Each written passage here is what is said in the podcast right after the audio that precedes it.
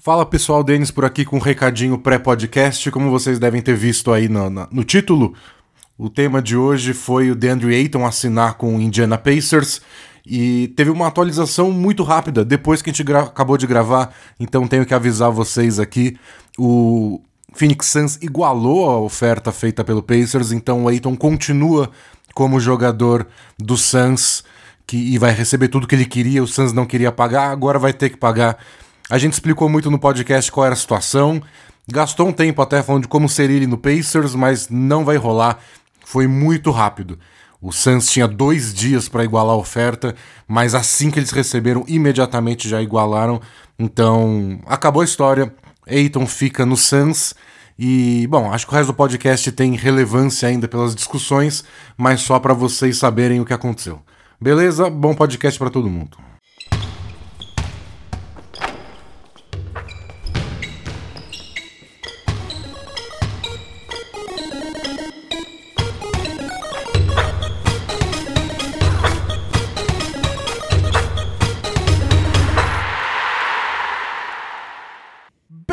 Bola Presa, estamos de volta com mais um podcast. Eu sou o Denis. E eu sou o Danilo. Edição 370 no ar. Hoje para falar sobre DeAndre Ayton. Era o tema principal do podcast hoje era a notícia de que o Donovan Mitchell deve ser trocado em breve, que o Jazz estava só ludibriando todo mundo quando disse que não, imagina, vamos reconstruir ao redor do Mitchell. Eles só queriam ouvir propostas mais acaloradas, Isso. né? Achei que era um tema já legal bastante, porque isso indica também que o Mike Conley deve ser trocado, que o Bogdanovich deve ser trocado, o Royce O'Neal já foi trocado. É... Um time desmanchar é a alegria de todos os outros times que querem uma peça a mais. Pois é, Jordan Clarkson. Então é, é muito jogador bom mudando de lugar, pode dar um, uma, uma mudada nos panoramas da NBA. Porém, Porém, quando eu já estava tudo planejadinho, eu tinha feito a capa do podcast com a carinha do Donovan Mitchell o DeAndre Ayton finalmente desempacou e assinou um contrato com o Indiana Pacers. E isso obriga o Phoenix Suns a tomar uma decisão nos próximos dois dias. E, o que é interessante, porque no fundo a gente tem uma série de transações diferentes que estão empacando umas às outras. Qualquer time que se mova é uma peça a menos, por exemplo, que pode trocar por Kevin Durant. E uma peça a menos favorece outras equipes que ficam mais próximas disso. E eventualmente, quem sabe, a gente pode chegar aqui com todas as possíveis trocas já resolvidas no podcast. Já pensou? Já pensou, mas ainda não. Ainda não, tá, ainda tá tudo entravancado, mas uma peça acabou de sair e ela é o Phoenix Suns e o DeAndre Ayton. É, quer dizer, uma peça se mexeu, mas não definiu ainda, porque o Suns tem dois dias para igualar a oferta, até a meia-noite dessa quinta-feira, que é quando realmente é assinado e começa a valer os dois dias para o Suns igualar a oferta. Eles ainda têm tempo de negociar um sign and trade, que daqui a pouco a gente explica exatamente o que é. Então a gente está gravando num cenário ainda não definido, mas que tomou um passo quase decisivo, que é o Eiton assinar esse acordo com o Pacers. Isso quer dizer que você pode estar ouvindo esse podcast no Spotify, no seguidor de podcast favorito, já com mais informações do que nós temos agora, mas o importante é que a gente pode discutir aí um cenário geral de quais são os próximos passos da NBA depois dessa decisão do Pacers. Então é isso, falaremos do Aiton, falaremos de Donovan Mitchell, do Jazz, vamos discutir um pouco do Kevin Durant, que é outra coisa que está travando tudo, o Colin Sexton é outro caso que está travado, mas antes disso tudo, Danilo vai fazer um carinha do Jabá. Boa, a gente é um blog, bolapresa.com.br, e a gente oferece conteúdo por lá, mas muito mais conteúdo extra exclusivo para os nossos assinantes. São centenas de conteúdos em áudio, texto e vídeo. E fora dos playoffs tem sempre conteúdo novo por lá. A gente acabou de publicar um especial em áudio Both Teams Play Hard, só respondendo perguntas dos nossos assinantes. Então, se você ainda não assina, assine agora para ter acesso imediato e instantâneo a todo o conteúdo que a gente produziu por anos para todos os nossos amados assinantes que mantêm a Bola Presa existindo. É, uma hora e meia só respondendo todas as perguntas que os nossos assinantes mandaram lá no, nos nossos grupos no Facebook e no Sparkle.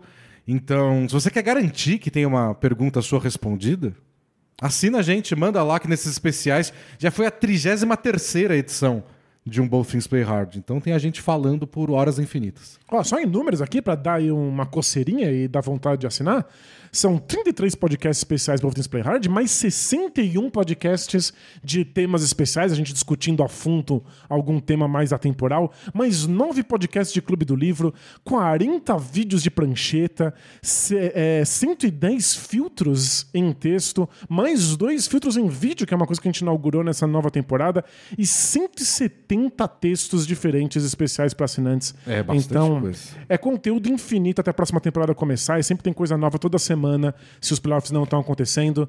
Então, assine a bola presa, mantenha a gente existindo. Muito obrigado. E semana que vem a gente deve gravar outro Clube do Livro sobre o filme do Adam Sandler, aí o Arremessando Alto, com o Hernan Gomes, com o Anthony Edwards. É... A gente não gostou muito, mas temos coisas a dizer sobre ele. Se você gostou e quer discordar da gente, assina aí, ouve o podcast especial. E convido vocês também a aproveitar e entrarem lá no, no bolapresa.com.br, que tem o botão para assinar tem o botão da lojinha também, nossa lojinha da Caphead. É... Eu vi gente no chat aqui do Alvio falando que aproveitou a liquidação, comprou uns bonés. Liquidação acabou essa semana, mas os produtos continuam lá para você vestir sua camiseta, seu moletom, seu boné, sua caneca. E bora falar de basquete? Bora!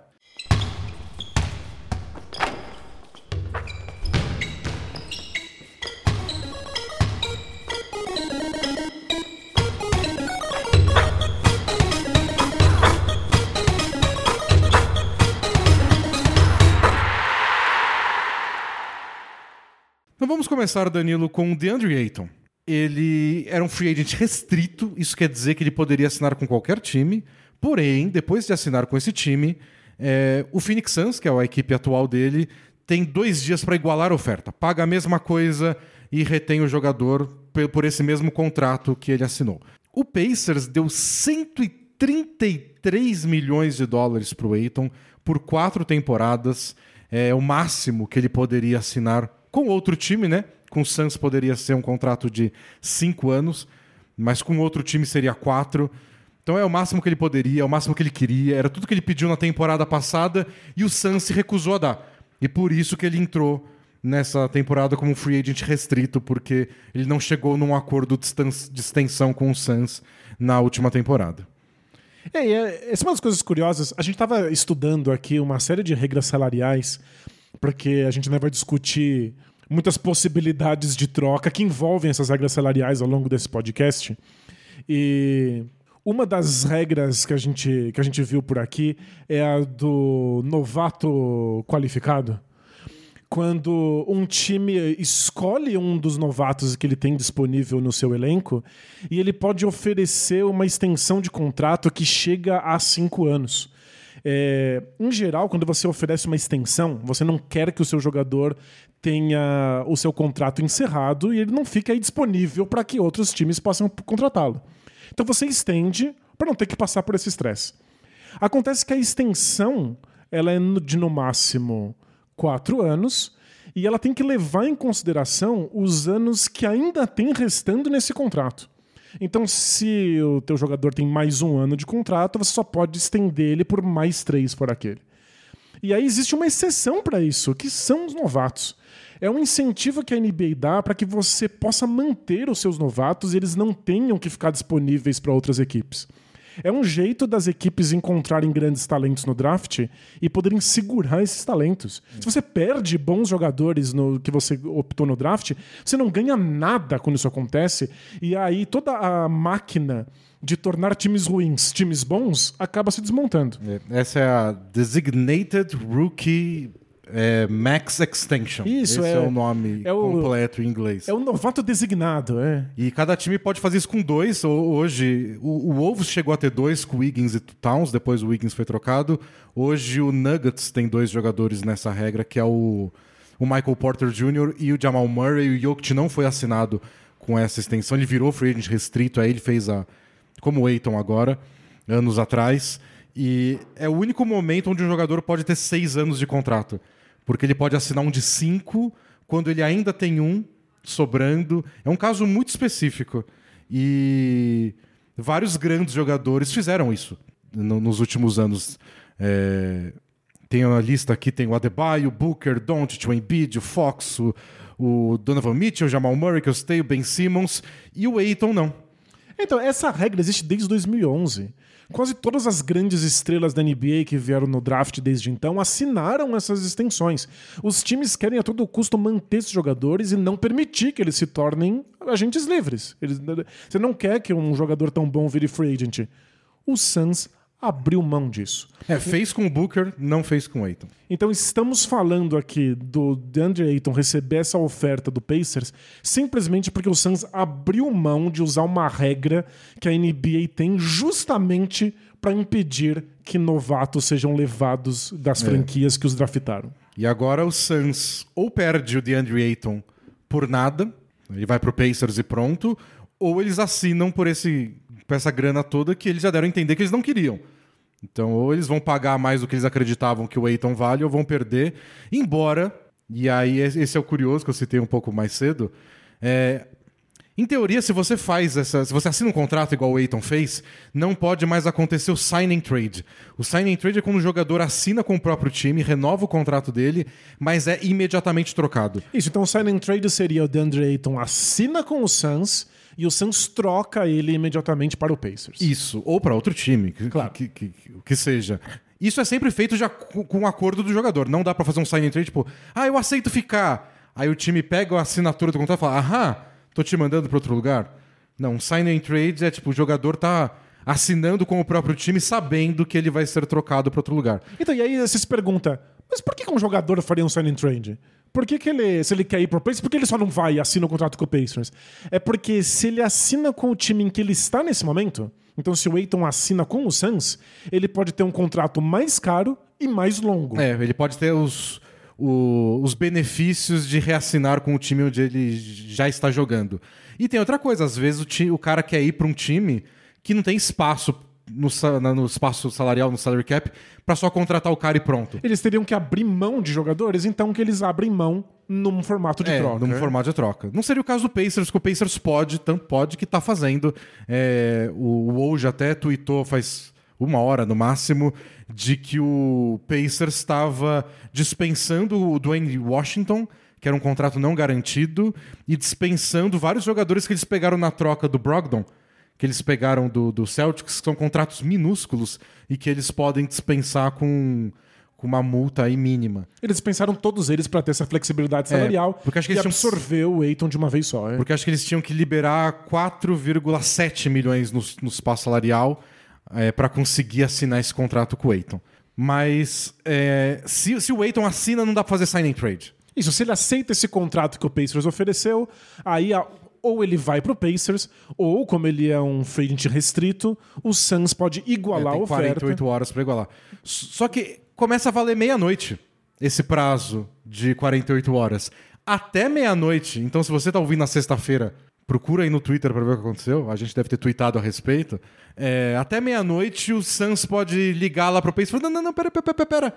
Vamos fazer um signing trade. E tem gente acreditando que esse é o ponto. O Pacers já tava. Assim, especulação isso. O Pacers poderia já estar decidido, tipo, não, signing trade é bom negócio pra gente. A gente tá disposto a fazer isso. Até porque, por exemplo, pode envolver o Miles Turner. Não quero ter o Turner e o Aiton juntos. Os dois são pivôs, sei lá. É, embora o Aiton já tenha dito em alguns momentos que ele gostaria de jogar na posição 4. Bom, não sei se o, se o Pacers quer entrar nessa de novo depois de tantos anos de Sabonis e Turner. Nossa, é, foi um desespero fazer os dois funcionarem juntos e nunca funcionaram de fato. Mas bom, poderia funcionar para os dois lados. Talvez o Pacers tivesse determinado a isso e o Suns estivesse enrolando. E isso aí bota um ultimato, bota uma arma na cabeça do Suns e fala: decide. Ou ele vem, ou ele vem numa signing trade ou não vem. É, Ou, claro, o Suns desembolsa essa grana absurda que se eles quisessem desembolsar, já teriam já feito, teriam né? feito. Esse é o ponto. O Woj até falou que, que espera-se que o Suns iguale a oferta. Mas, nossa, por que eles não fizeram antes, então? Então, existem casos em que times não querem oferecer uma extensão para os seus jovens jogadores, imaginando que sairia mais barato se eles não fizessem isso. Porque o interesse de algum outro time seria por menos dinheiro, e aí você só iguala essa, essa quantia menor e fica com ele. É o caso do Sexton no Cavs. O Cavs Pois- tá esperando, fala, não tem mercado mais pro Sexton. Pois é. Então, se ninguém oferecer uma grana louca pro Sexton, vai sair mais barato eles terem deixado ele virar agente livre do que ter feito uma extensão. No caso de Andre Ayton, o que o Pacers ofereceu foi o contrato máximo. É o máximo que dá para um jogador dessa idade com esse número de anos na NBA. É, Então, se o Suns blefou porque não queria pagar o máximo, se para manter o Ayton vão ter que pagar o máximo. É. Eu, eu vi o pessoal no Twitter falando, mas vai ficar climão agora se o, se o Suns igualar? Acho que talvez, é possível. A gente não sabe exatamente o que rolou nos bastidores. A gente sabe que terminou mal a temporada, com a relação do Aiton até com o Monte Williams, com o técnico. Mas o Aiton pode voltar de nariz empinado, né? Do tipo, vocês falaram um monte que não queriam me dar a extensão que eu queria? Deram, tiveram que engolir. Então, por esse lado, acho que não. O Aiton conseguiu o que ele quer, ele volta felizão. E o Suns pagou porque, bom, quis no fim das contas, de- com alguma pressão, mas. Então, por esse lado, não sei se fica um climão. Eu acho que o Aiton volta a oferecer 133 milhões. É, o contrato máximo, tá ótimo. É que talvez, assim, a gente não sabe os detalhes, a gente não sabe qual a relação dele com o Monte Williams, como é que tá. Se os jogadores queriam que, que o Suns gastasse essa grana com ele ou não. Isso pode atrapalhar a, a ida do Kevin Durant. Porque se não for um sign and trade que envolve o Nets, fica mais difícil. O Aiton não pode ser trocado. Se o Aiton fica no Suns, Isso, se, o- se o Suns vai lá e iguala a oferta e fica com ele, ele só pode ser trocado em janeiro. Isso, ele não pode ser envolvido numa troca pelo Duran. Ele, vai ser, ele só vai poder ser trocado a partir de 15 de janeiro e por um ano, contando desde agora, que vamos supor que o Suns igualou hoje. A partir de hoje, por um ano, ele não pode ser trocado pro Pacers, especificamente. Isso é Porque o Pacers foi quem ofereceu esse contrato. E por um ano, o Aiton pode vetar trocas.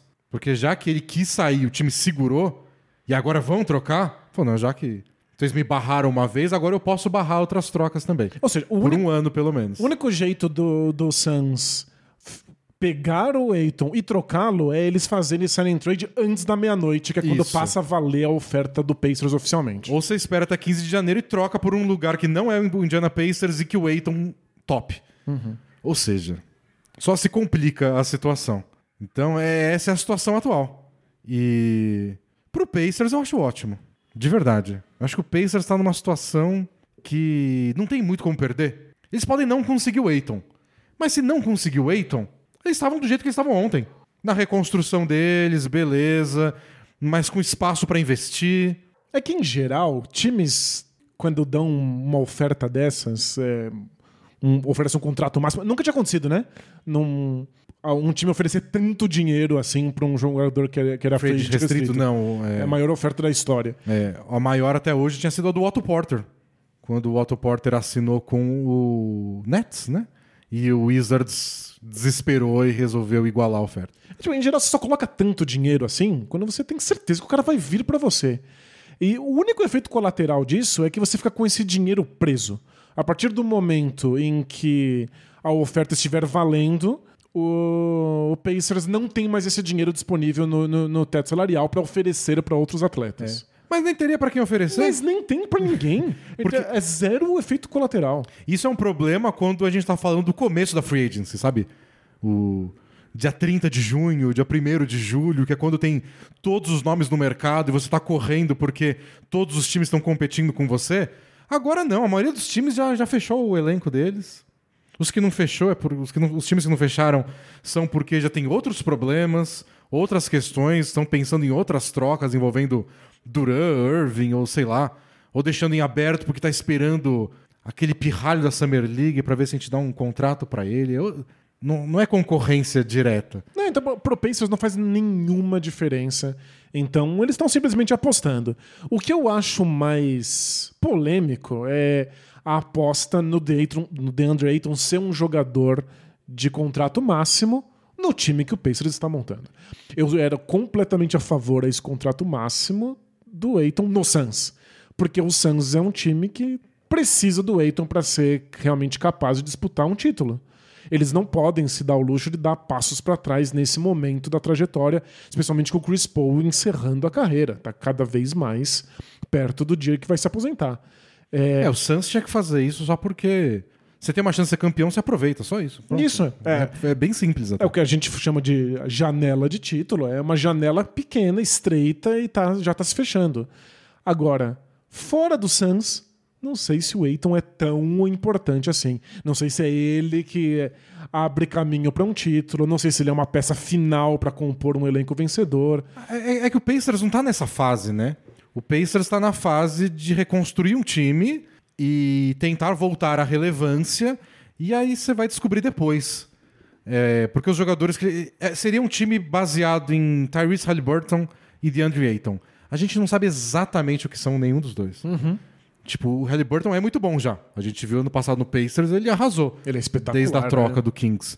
Mas quer dizer que ele vai ser um All-Star? Quer dizer que ele é um jogador de 25 pontos por jogo? Estamos descobrindo. E o Aiton também, né? Por mais que a gente já tenha visto mais do Aiton nos últimos dois anos, como é que vai ser ele sem o Chris Paul? É, são, são, algumas perguntas. Mas ele é tão bom, tão jovem.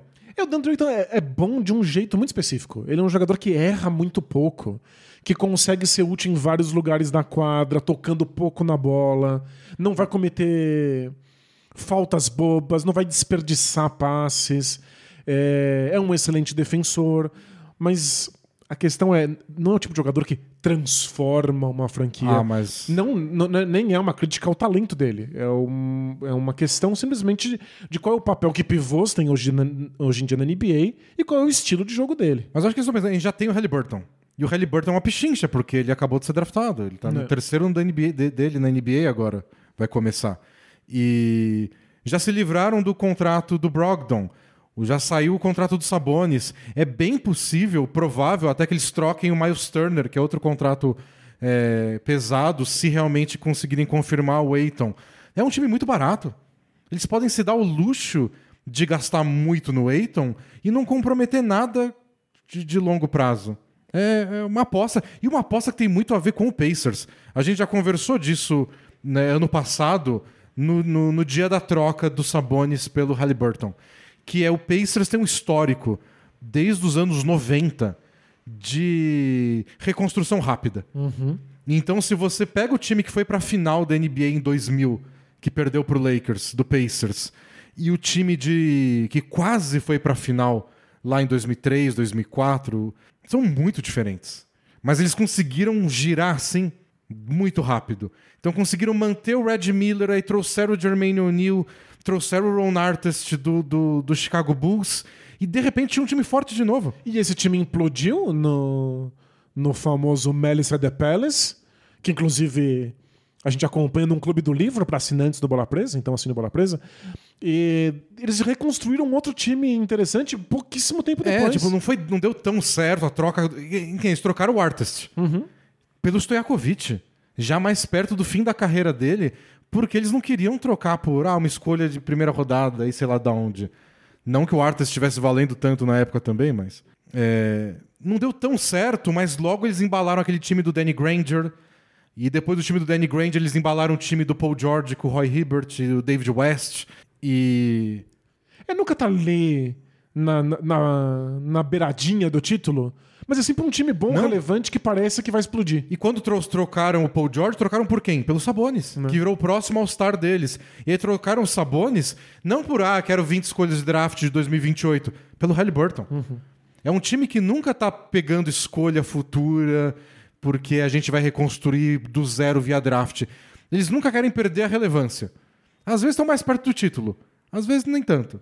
Mas eles querem um time bom agora, eles querem um time sólido e eles também têm um histórico desde do, do tenebroso Melissa de Palace de querer jogadores sólidos, obedientes, estáveis. E acho que o DeAndre Ayton é casa com isso. Casa bem com esse perfil, inclusive psicológico, que o, o Pacers admira. E se o time não muda nada, se não tem troca do Miles Turner, de mais ninguém, o time é Halliburton, Buddy Hilt, Chris Duarte, Miles Turner e DeAndre Ayton. Aí você escolhe quem se chama de posição 4 ou posição 5. É um bom time. É, é um time razoável. O Buddy Hilt é o mais veterano de todos, ele também não é nenhum vovô. E é o que eles querem, pelo jeito, é ter um time bom e ainda jovem. Um time bom e jovem. Que dá para crescer. E aí eles têm que torcer e trabalhar para que o Halliburton e o Aiton virem a melhor versão de Halliburton e Aiton. Que aí sim, se eles forem tudo o que eles podem ser, o que a gente sonha quando a gente vê nos melhores dias dos dois, é uma baita dupla para você começar um time. É. Então eu acho que pro Pacers tá certinho. A gente vai ter que descobrir quão bom o Aiton vai ser em outro esquema tático, em outras circunstâncias, quão útil de fato ele vai ser para esses Pacers. Mas o que eu acho engraçado é que vários times ruins em reconstrução têm muito espaço salarial sobrando. É uma característica comum de times que abriram mão de seus, das suas principais estrelas. E eles não têm nada para fazer com esse, com esse espaço salarial, né? Ninguém vai para jogar no Pacers. Ninguém vai jogar em time que tá reconstruindo. É um espaço que você tem lá desperdiçado e muitos times acabam usando esse espaço para absorver contratos ruins de outros times para ganhar a escolha de draft. O Pacers conseguiu transformar esse espaço salarial que eles tinham numa estrela. Pois é. Talvez uma estrela menor, talvez um jogador que não seja All-Star seja só um jogador muito bom, sólido. Mas é um titular que eles conseguiram trazer com espaço salarial, ao invés de ficar jogando isso pra frente, absorvendo É, um monte de contrato porcaria. O Pacers não tem histórico de conseguir grandes free agents assim. E outra coisa, é, esse momento hoje é muito específico.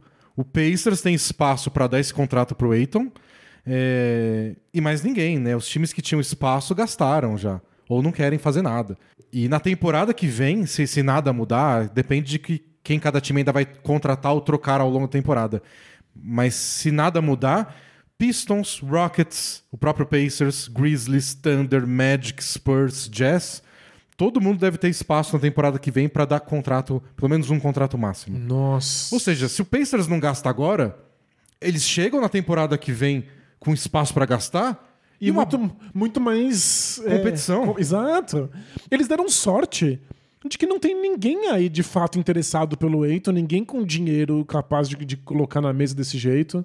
É que quem gostaria de pagar essa grana no Aiton não pode pagar. Né? Então, acho que o, o Pacers foi muito inteligente.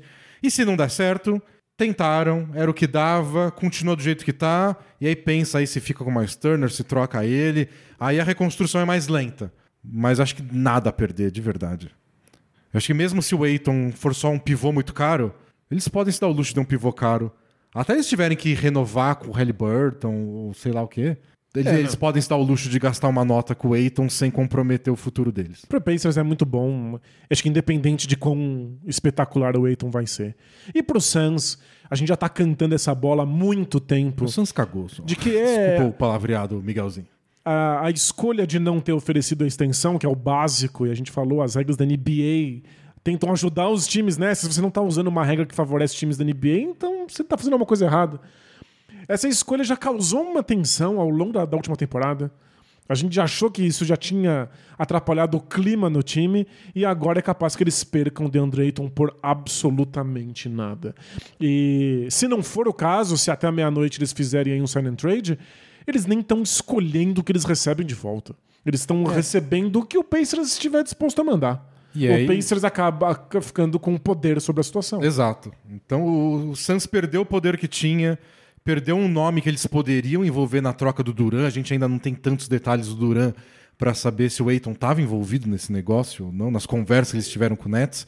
De qualquer forma, pro Suns é só derrota. E eu ainda não entendo. Ainda acho que no passado eles deviam ter só dado extensão e segue o jogo.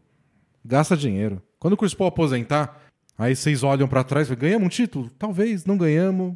Paciência, mas fizemos o que a gente tinha que fazer. Isso, fizemos o possível. Eles não seguiram a lição muito importante que o Bucks nos apresentou. O Bucks bateu na trave e simplesmente pagou mais caro do que todo mundo achava que era razoável pra ficar com o Drew Holiday.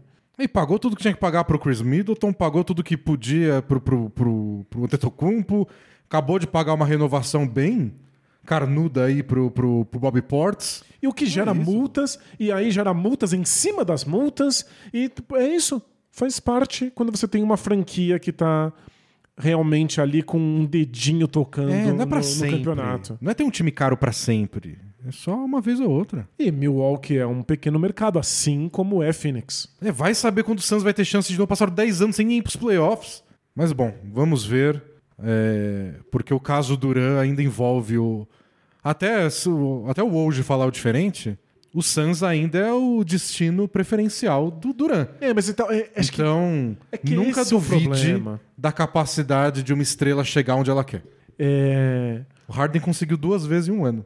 E pra onde ele queria. Pelo jeito é só você ficar muito fora de forma e dar um passeio em lugares adultos e você consegue chegar onde você quiser. Fica aí, essa incrível lição aí pra, pra nossa infância. Eu vi essa semana, saiu uma notícia que um jogador do Palmeiras é, foi multado em 40% do salário porque ele foi visto. Aí saiu um vídeo nas redes sociais dele numa balada, enchendo a Mas o cara. contrato dele não permitia que ele tivesse embaladas? Ah, então, pelo jeito, tem, tem, tem uma regra interna do Palmeiras lá que permitiu dar essa punição a ele. Mas não sei os detalhes. Só que assim, eu só pensei, tipo, James Harden. o cara foi uma vez na balada e bebeu lá e o pessoal filmou no celular. E o Harden tá aí, tipo, indo pra onde ele quer, a hora que ele quer, Conseguindo chegar onde quiser. ganhando milhões e milhões. E agora abrindo mão, né? Não, tudo bem, eu posso reassinar por 15 milhões a menos, não tem problema não. Mas, É outra realidade. tipo, se o Duran der uma de Harden e conseguir chegar onde ele quer, não sei se esse lugar vai ser o Suns. Porque tava todo mundo especulando que uma possível troca do Suns pra receber o Kevin Durant teria que envolver um sign and trade com o DeAndre Ayton. É, Inclusive tinha esse relógio correndo. Se o DeAndre Ayton assinasse aí um, uma offer sheet, um contrato de outra equipe, o, o Suns era, de certa maneira, retirado da briga pelo Kevin Durant. É, ontem mesmo, na ESPN, vamos falar do Duran agora, né? Já foi o assunto Aiton. Mas ontem mesmo, na ESPN, o Bob Marks, que é o especialista deles em, em esse assunto de front office, general managers, trocas, salary cap e afins, ele fez uma troca de quatro times que funciona e que meio que colocaria vários jogadores onde eles querem ir ou cumprem o que os times dizem estar buscando. E nessa troca, realmente o Aiton iria pro Pacers. Mas numa troca que envolveria o Suns e o Nets e teria que ser uma sign and trade, não poderia ser só o Aiton assinando direto, como foi o que aconteceu. Claro. Então essa troca morreria e poderia envolver o Pacers. Seria o Brooklyn Nets recebendo Donovan Mitchell, o Michael Bridges e o Miles Turner, o Phoenix recebendo o Kevin Durant, o Pacers recebendo o DeAndre Ayton e o Jazz recebendo Ben Simmons, o Cam Thomas, que foi novato do, do Nets na última temporada, e mais cinco escolhas de primeira rodada e alguns direitos de troca de posição, é, principalmente vindos do Phoenix Suns. Mas aí o, o ponto assim mais frágil da troca seria o Nets aceitar perder Durant e Ben Simmons para receber só, entre muitas aspas, Mitchell, Bridges e Turner. E se- essa era a parte da especulação que o pessoal ah, não deve acontecer assim. Mas é, já não vai rolar mais. Já não tem o Aiton. É, e sem o DeAndre Ayton, é, fica, fica difícil imaginar É. outras trocas, mesmo com mais times envolvidos, que envolvam o Suns. Porque você não tem o Miles Turner pra ir pro, pro, pro, pro, pro Nets. E o Miles Turner tinha que ir pro Nets, pro Ben Simmons e pro Jazz, pra eles poderem receber o Donovan Mitchell. Porque eles não podem receber o Donovan Mitchell em troca, né? Se o Ben Simmons estiver lá. Isso, porque lembra que a gente comentou aqui mais cedo dessa regra aí do, do novato designado? Quando você escolhe um jogador seu, do seu time, pra ter essa extensão e num contrato que pode até chegar a seis anos, essa regra exclusiva pra você manter os seus novatos, você só pode fazer isso com dois jogadores no seu time. E você só pode trocar um jogador que tenha passado por isso. Ca- Cada time pode ter dois assim no seu elenco, mas não podem ser os dois adquiridos via troca. E como o Nets já tem o Ben Simmons, se eles quiserem receber o Donovan Mitchell, por exemplo, ou o Devin Booker, o que não aconteceria, mas exemplo, ou o Adebayo, como a gente disse mais cedo, é, eles têm que tirar o. Tem, não pode ter o Ben Simmons lá. Então, se quer receber o Donovan Mitchell, não pode ter o Ben Simmons. E o mais engraçado é que o Ben Simmons nem tá lá. Ele nem joga. Nem jogou. Ele nem joga, mas Tá ele dando dor de consta. cabeça e nem jogou. Ele consta no elenco e agora ele bloqueia automaticamente o Donovan Mitchell. É porque- Donovan Mitchell e Ben Simmons não podem existir. E não é porque eles não se gostam, é porque as regras não permitem. E eles não se gostam, né? Tem aquela treta dos dois brigarem pelo troféu de novato do ano. É. Porque normalmente fala coisa, mas você nem é novato de verdade. e aí você pensa, né? Se, se o Nets tá trocando o Kevin Durant, você imagina, ah, eles vão querer um jogador muito bom e jovem em troca. Quem recebe esse tipo de extensão? Jogadores bons e jovens. Então. Ah, então eles podem pegar um jogador mais barato, um jogador que é bom, que é jovem, mas que ainda não recebeu essa extensão. Mas aí ele ganha uma micharia. E como é que você vai bater os contratos com, com o salário do Duran que ganha 45 milhões de dólares? Tem que ser um cara que ainda tá no contrato de novato, mas que venha junto com um jogador muito caro. E, então, e esse é o problema. E aí, outro time que supostamente o Duran gostaria de ir é o Miami Heat. Isso, as duas primeiras opções que ele deu, segundo a imprensa, é Heat e Suns. E o Miami Heat sofre justamente dessa questão. Porque um jogador jovem e, e, e caro para bater salário seria o Adebayo. Não pode ir. O Adebayo não pode ir, porque ele foi aí o novato designado e ele não pode conviver com Ben Simmons. E nem sei se o Heat tem tanta certeza que eles seriam campeões com Duran e Jimmy Butler sem o Adebayo. Acho que o, acho que o sonho é juntar os três, né? Seria o. acho que é o que o Duran quer quando é. ele disse que quer ir pro Heat é jogar com o Adebayo e com o Jimmy Butler. Bom, mas agora. Eu imagino. Um jovem jogador promissor, que tal o Tyler Hero? Seria legal. A questão é que o Tyler Hero tá ganhando 5 milhões de dólares apenas. Lembrando que o Kevin Durant ganha 44. É. É tudo que a gente fala de apenas na NBA, é na, realidade da NBA, não Isso, na nossa. na comparação, tipo, né? Com 5 milhões, você se aposenta agora e. De dólares ainda, né? Isso, né? E vai para as Bahamas. Mas o Tyler Hero ganha 5 milhões no seu último ano. E o único jeito do Tyler Hero ter um salário capaz de tornar uma troca possível seria estender ele agora e depois trocar. Mas é que quando você estende, o jogador não pode ser trocado por seis meses. E fora que essa, essa extensão com troca reduziria o tamanho do contrato do Tyler Hero. É muito difícil. Teria que fazer uma extensão diferente para ele poder ser trocado.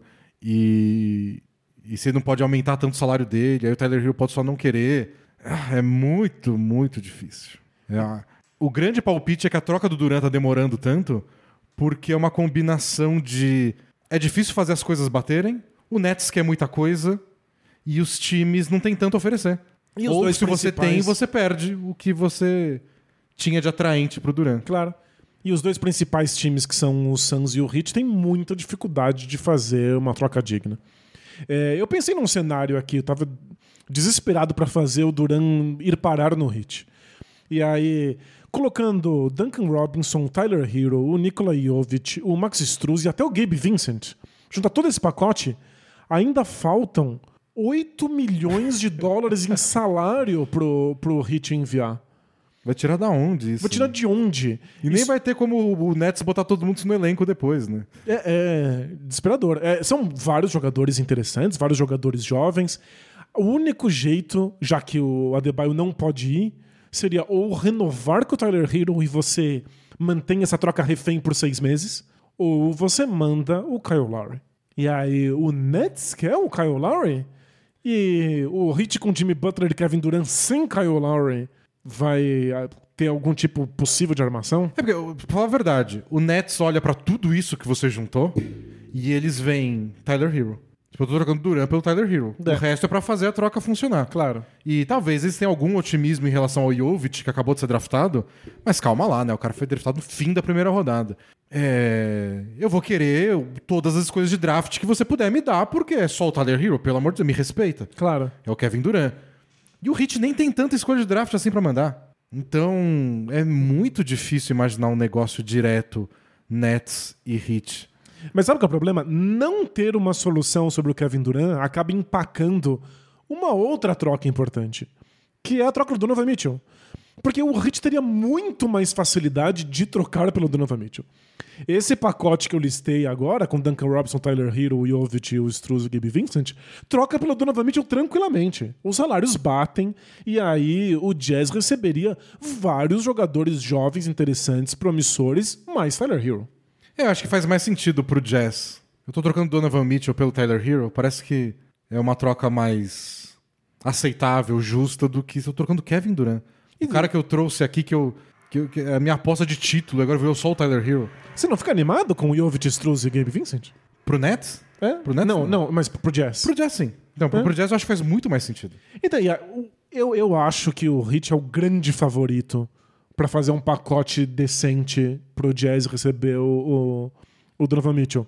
Mas eles não vão fazer isso enquanto eles tiverem alguma chance de receber o Kevin Durant. Se eles tiverem esperança do Durant, eles querem o Durant porque eles não são tontos. Claro, então a, a, troca do Kevin Durant não ser decidida acaba travando o pacote é. que o Heat pode fazer pelo Donovan Mitchell. E pelo jeito é novidade também o Donovan estar no mercado. Não sei o quanto isso era internamente para os outros times da NBA, o quanto eles sabiam. A gente descobriu essa semana, quarta-feira, acho que à noite saiu a matéria no The Athletic dizendo que o, o Utah Jazz estava ouvindo propostas. Que num primeiro momento eles falaram que não, que eles trocaram o Gobert, mas que eles não iam fazer uma reconstrução total. Mas agora não, agora eles estão ouvindo e pelo jeito a, ideia era só fazer os outros times aumentarem a proposta.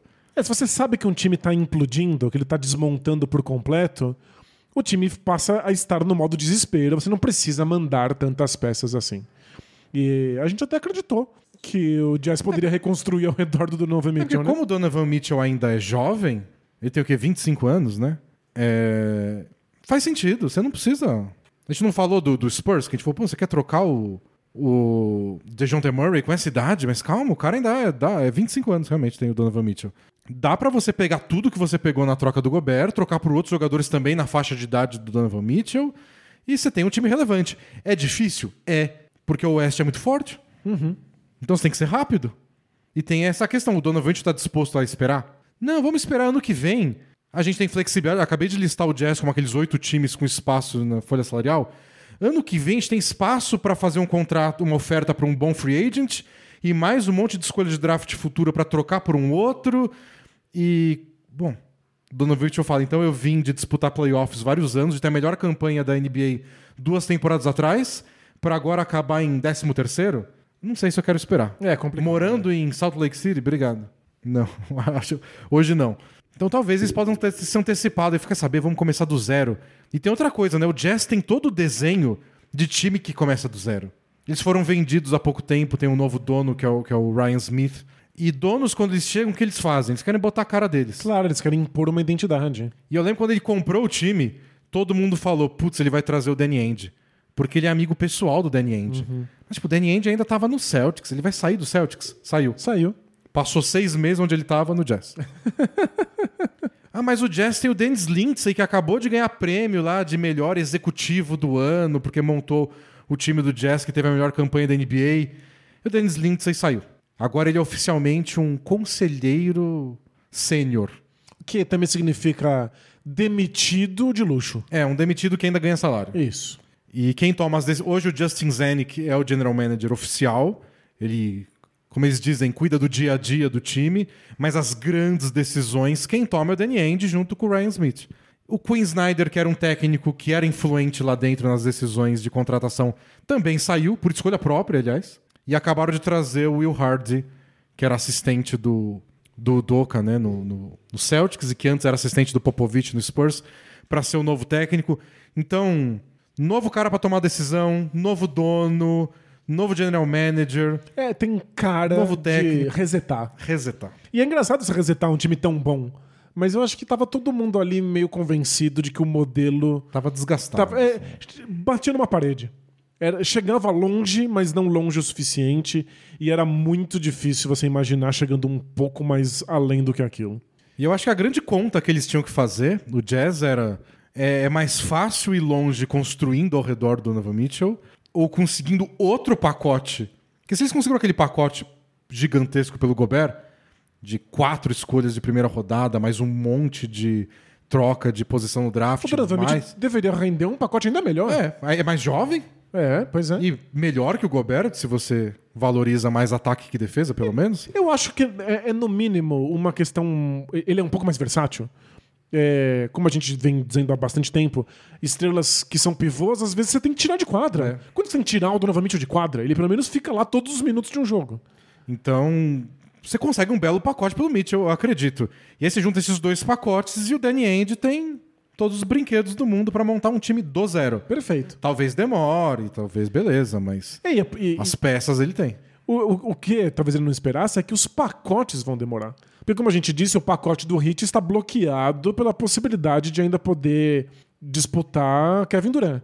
E aí a gente ficou sabendo que o Knicks está muitíssimo interessado no Donovan Mitchell, que está preparando pacotes para enviar. Mas se você é o Jazz, você não espera para ver a posição do Hit antes de aceitar um pacote do Knicks? É, Eu acho Até que... quando dá para você empurrar isso com a barriga? Então, aí que eu acho que a gente vai descobrir um pouco mais do que o Jazz espera do próprio futuro. Porque a, a- a troca pelo Hit, o grande atrativo da troca do Hit seria o Tyler Hero. Eu acho. O Knicks não tem um jovem jogador no nível Tyler Hero. Nem perto. Você pode gostar do Quickley, você pode gostar Gosto. do Obi Toppin. Você... Gosto menos. E a notícia é- era que o Jazz gosta muito do Quentin Grimes, que é um desses jovens jogadores que o Thibodeau não gosta de botar em quadra. E que aí só consegue jogar na Summer League, e aí na Summer League você percebe que ele é bom. É, e eles têm o Cam Reddish, que eles pegaram do Hawks temporada passada. Que o Tom Thibodeau detesta. Não botou não pra jogar. colocou em quadra. Então, o- o- os Knicks têm jovens jogadores. Não tem ninguém do nível do Tyler Hero. Ninguém fez perto do que o Tyler Hero já fez até agora. É, só que o Knicks tem oito escolhas de draft pra mandar. Várias com proteção, várias que exatamente você não sabe o que é. Tipo, eles têm a escolha do Pistons do ano que vem. É protegida até a posição 18. Ou seja, se o, se o Pistons. A, a não ser que o Pistons tenha uma das 12 melhores campanhas da NBA, o que, convenhamos, não vai ter. Não vai acontecer, é. A escolha não é do ano que vem, é da outra. E se não for na outra, é protegida top 15. E é capaz de você morrer na mão com uma escolha de segunda rodada de 2025. Então o Knicks tem oito escolhas de primeira rodada, nem todas são é, saborosas assim, mas algumas são boas. E são oito. Muita escolha. Então dá pra fazer alguma coisinha aí. E, e- só que é mais focado em escolhas de draft. Tem Então, que ver se o se é Jazz- isso que o Jazz tá interessado. o Jazz quer receber escolhas de draft em quantidade do Knicks e jovens com menos renome, pelo menos por enquanto.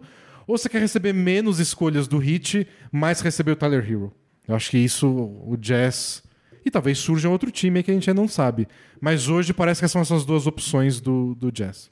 É, o, o que estão especulando, o pacote que eu achei que, que faz mais sentido que estão dizendo por aí do Knicks enviar pelo Donovan Mitchell inclui o Quickly, o Grimes. Então você tem dois jovens armadores aí pra colocar em quadra, o Obi Toppin e o Evan Fournier.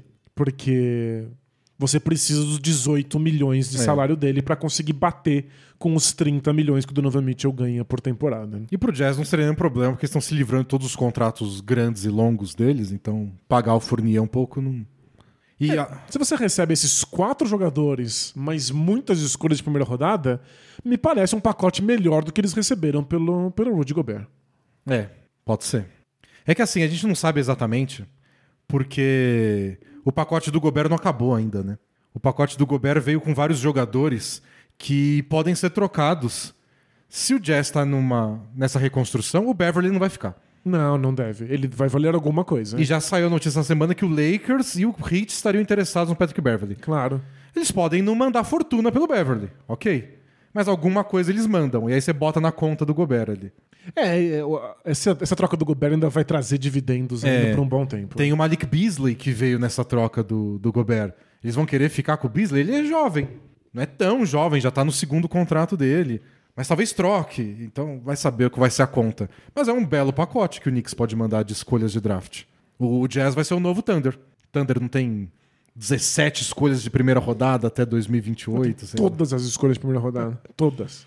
O, o Jazz pode fazer o, o bolinho deles também. Pro Knicks eu acho mó legal. De verdade. O Knicks, o, o Knicks não tem o histórico de nunca renovar contrato com os novatos deles. Assim, por muito tempo. Então, mesmo quando eles acertam no draft, que já não é sempre, eles não renovam com os malucos. Eles são especialistas em queimar os novatos deles. É. Então, dane-se, joga essa espirralhada toda. Você vai juntar o Brunson e o Donovan Mitchell. É uma dupla mó legal de armação. Não, Eu me livraria de todos os novatos antes que o Thibodeau decida que não gosta deles, não coloque mais eles em quadra e aí queime por completo o valor que eles têm no Se bem que mercado. eu tô curiosíssimo. Na troca nem aconteceu, né? Mas. É... Relação Donovan Mitchell e Thibodeau. O Gobert dava bronca no Donovan Mitchell porque ele não defendia. É. Mas. É claro que o, o, o Thibodeau não vai tirar ele do time nem nada, igual ele fez com o Campbell Walker. Não, não. Mas. Não não sei. faz sentido. Vamos, vamos ver. Eu Mas gostaria. se eu fosse pro Knicks, eu faria. Vamos lá. Não, eu faria também. E é, salvaria o meu grande receio, que é ver o Jalen Brunson ter que assumir um time por completo. Eu acho que ele é muito bom em, em desempenhar o papel Doncic, que envolve também ter um outro jogador, um ball handler, alguém que carrega a bola da defesa pro ataque. O Donovan Mitchell seria esse jogador. O Donovan Mitchell tá, inclusive, mais perto desse modelo Doncic. É, não em, em talento, mas no estilo do jogo. De ser o cara que, que comanda Isso. todas as movimentações ofensivas e toma todas as decisões no ataque. Eu acho que é o jeito que o Jalen Brunson brilha mais, é estar rodeado de alguém assim. Então, salvaria, porque eu tô. Eu já falei, eu tô morrendo de medo do Knicks descobrir que o Jalen Bronson não é tão bom para esse contrato aí, tendo que assumir sozinho a responsabilidade de uma equipe. Seria igual quando o Rockets contratou o Jeremy Lin é. para ser o armador do time, mas logo depois eles trouxeram o Harden. E aí fica bem mais fácil ter o Jeremy Lin no time se você tem o Harden lá para comandar tudo. O Lin pode ser o sexto homem, pode ser o cara de vez em quando. O Jeremy Lin nem deu certo. Imagina se tivesse ficado sozinho lá É, sem o. Harden. né? Então, Então, complicado. Pro Knicks seria ótimo e tiraria, ao meu ver, o máximo que você pode extrair de Jalen Brunson. E nessa especulação aí, eu sei que você até viu outra troca que envolve esse jogador, mas nesse modelo aí, eles não precisam mandar o RJ Barrett. Não, e pelo jeito o Knicks não quer mandar o R.J. Barrett. Eles vão tentar segurar o máximo possível. O Tom Thibodeau é apaixonado por ele. É, e ele é jovem, ele é bom, ele começou a deslanchar mais temporada passada. Eu acho que ele sentiria um pouco o fato de ficar menos com a bola, né? E mas o mais, ninguém ia sentir mais que o Julius Randle. Porque, em teoria, o quinteto titular seria Brunson, Mitchell, RJ Barrett, Randle e Mitchell Robinson de pivô. Mas o, Julius Randle não, não funcionou como o cara que comanda o jogo. Então, o Brunson, mais o Mitchell e mais o RJ Barrett, que ano passado passou a ter mais responsabilidade ofensiva, eu acho que o Randle ia ficar muito deslocado. E ele É. sem a bola na mão, ele não sabe o que fazer, né? Bizarramente, o Rand acabou virando aí um- uma situação um pouco difícil de, de manusear no Knicks. É, Mas gente depois pensa nisso também. É, é, mas é que já foi assim, né? Eles trouxeram vários jogadores por contratos muito curtos. O Randall deu certo, e aí eles estenderam, e agora é um contratão, e agora já não querem mais. Parecia que tinha sido o único acerto do Knicks, um jogador bom como o Randall num contrato longo, e não. É, Uma temporada depois, o Randall já teve dificuldade de acertar os arremessos que ele tenta, que são arremessos de baixíssimo aproveitamento. E aí, se essas bolas não caem, você só não consegue entender por que que ele tá tentando esses arremessos. E agora já parece que não cabe mais, especialmente se você traz Donovan Mitchell para um time que já tem ele e o Jalen Brunson.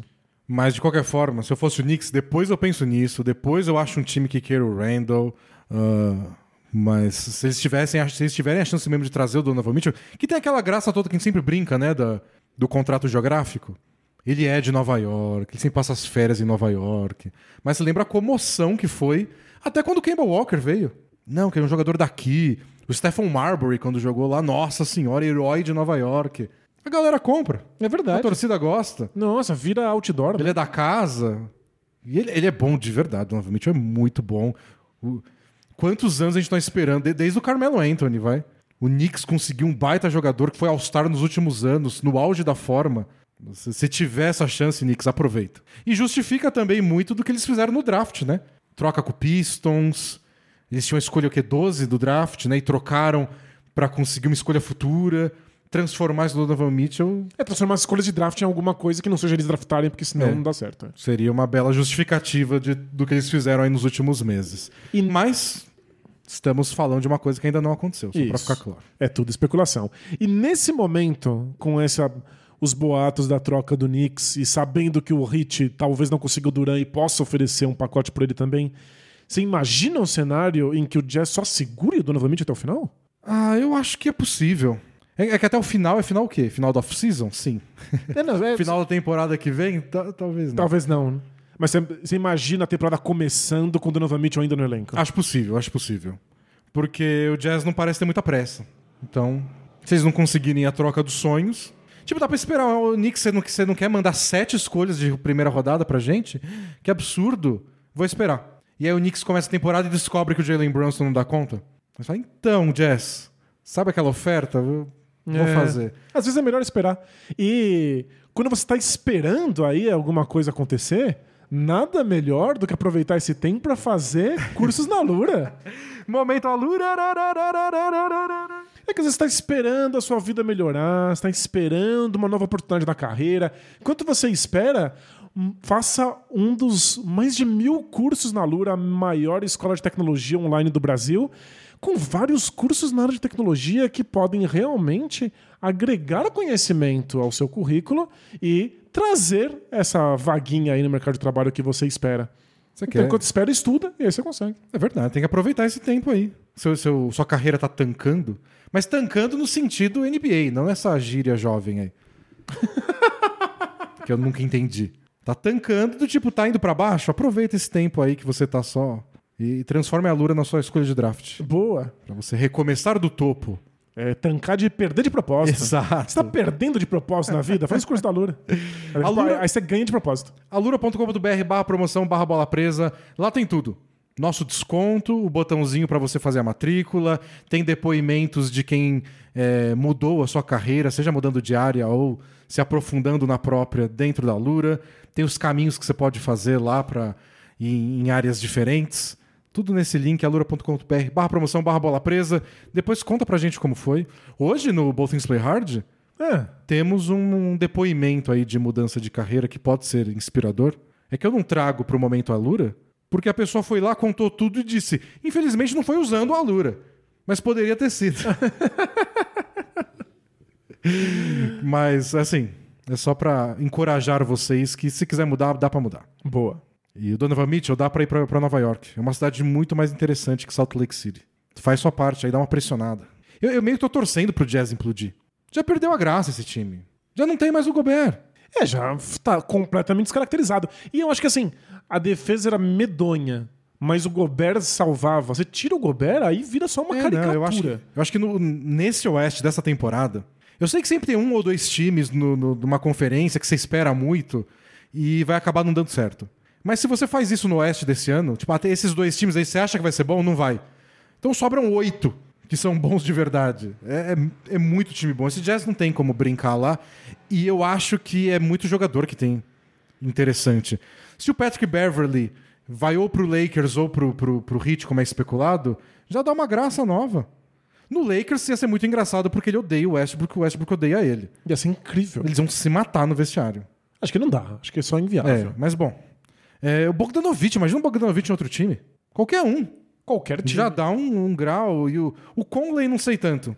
É nesse momento da carreira a gente, É. a gente a- aprendeu a não esperar muito do Mike Conley. Mas o Jordan Clarkson pode fazer o que ele fez no Jazz.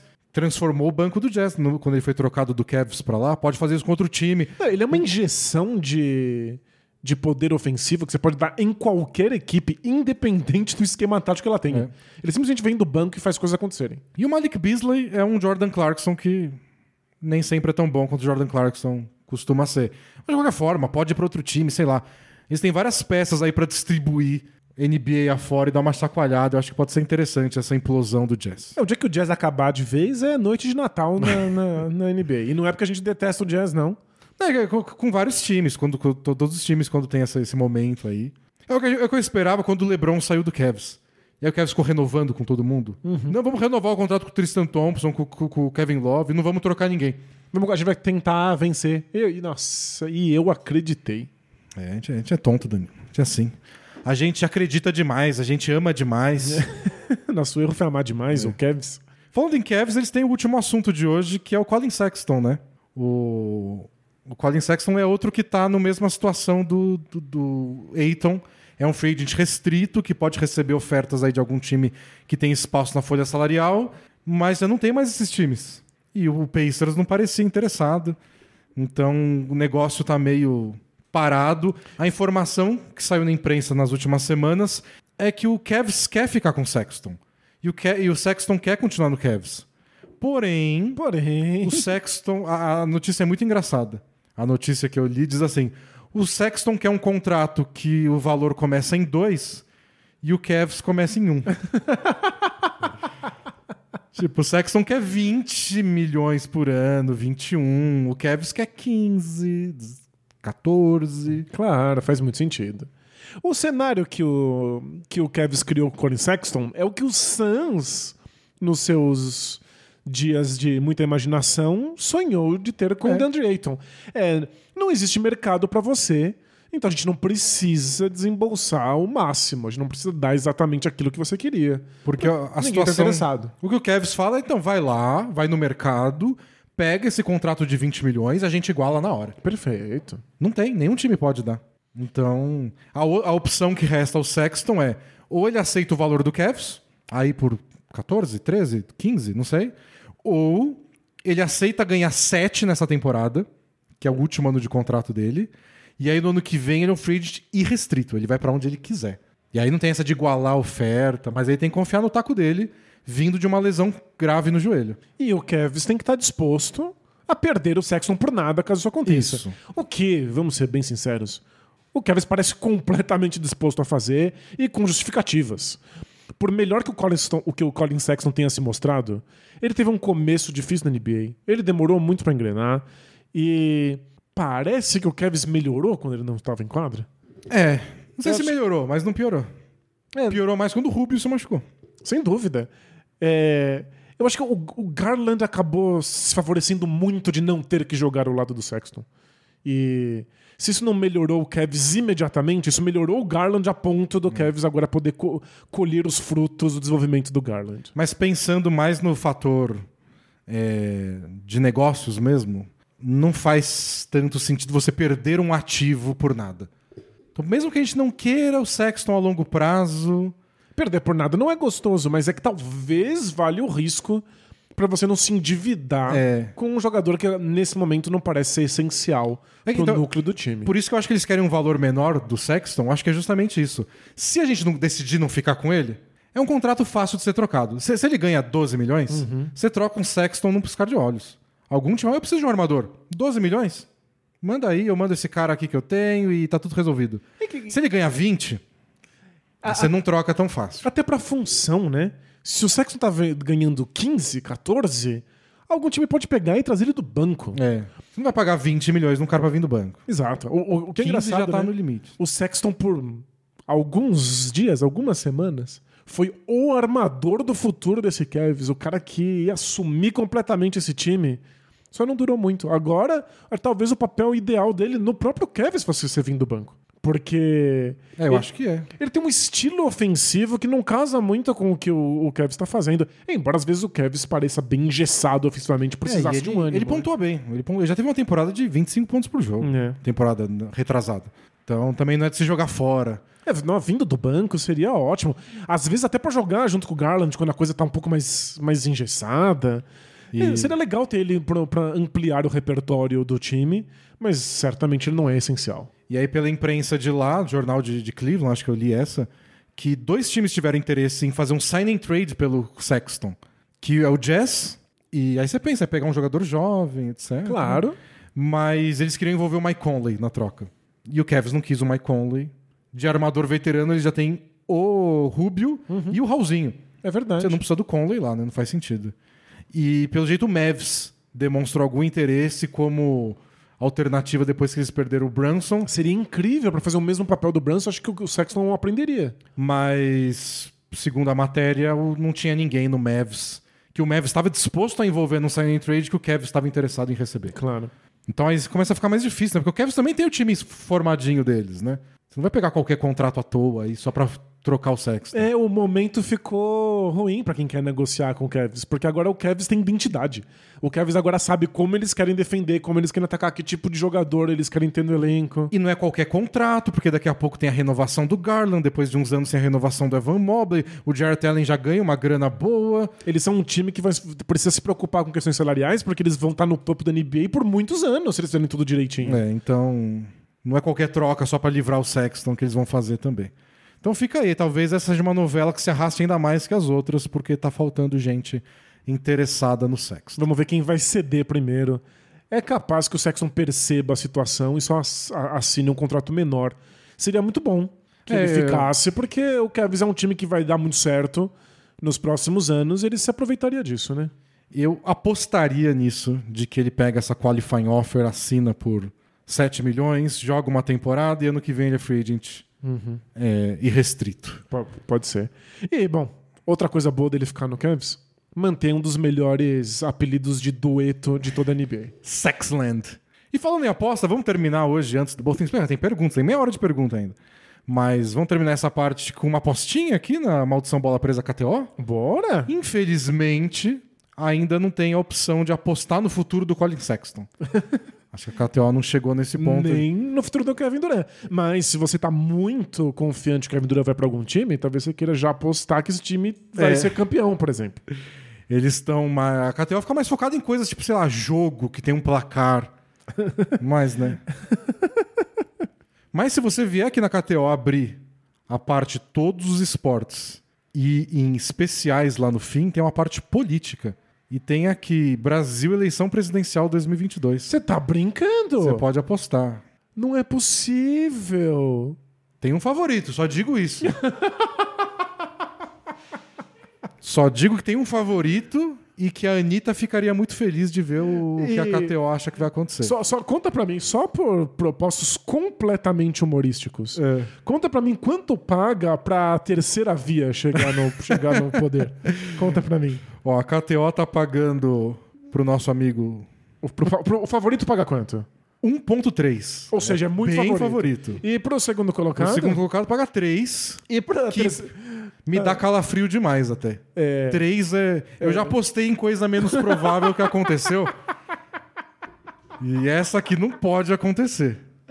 Qual que é a, a- a- a terceira via? O primeiro nome da terceira via, que tá sempre muito brava no Twitter, Aham.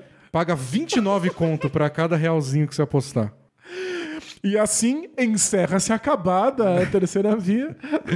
Mas tem uma outra terceira via que nem mais vai ser candidato, mas aparece aqui, não sei porquê, É. que é ex-juiz, ex-ministro, ex não sei o que, paga 60. Impressionante. Essa eu não aposto nem de brincadeira.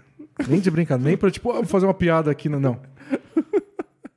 Bom, semana passada, Danilo, a gente apostou em Summer League. E você apostou que seu Rockets ia perder, lembra? E perdeu mesmo. Orlando Magic. Nossa, o, time que o, que o Rockets queria pôr em quadra era medonho. E a gente pode apostar de novo em Summer League, tá rolando o jogo agora, aliás. Tá um Cavs 43, Pistons 21 nesse momento. Paga 1.01 a vitória do Cavs, óbvio. É, ou a gente pode apostar em outra coisa, tipo, hoje tem clássico, Danilo, do seu São Paulo Futebol Clube Não, que não é meu, não. contra o Palmeiras. São É Paulo alguém. ganhou o primeiro jogo no Morumbi, sua segunda casa. e hoje joga com o Palmeiras lá no, no, no- no ginásio, no, ginásio no, estádio do Palmeiras. Você quer apostar no seu time? O que você acha que, que, que é uma boa? Eu não acho nada, eu torço contra os dois. Eu não entendo absolutamente nada. Ah, mas essa é a Tô graça. completamente perdido. Quem vai fazer o primeiro gol? É o time ou o jogador? O time? Palmeiras paga 1,40 pra fazer o primeiro gol em casa, precisando ganhar. Aham. Vai fazer o primeiro gol, não vai? Acho que não, acho que não.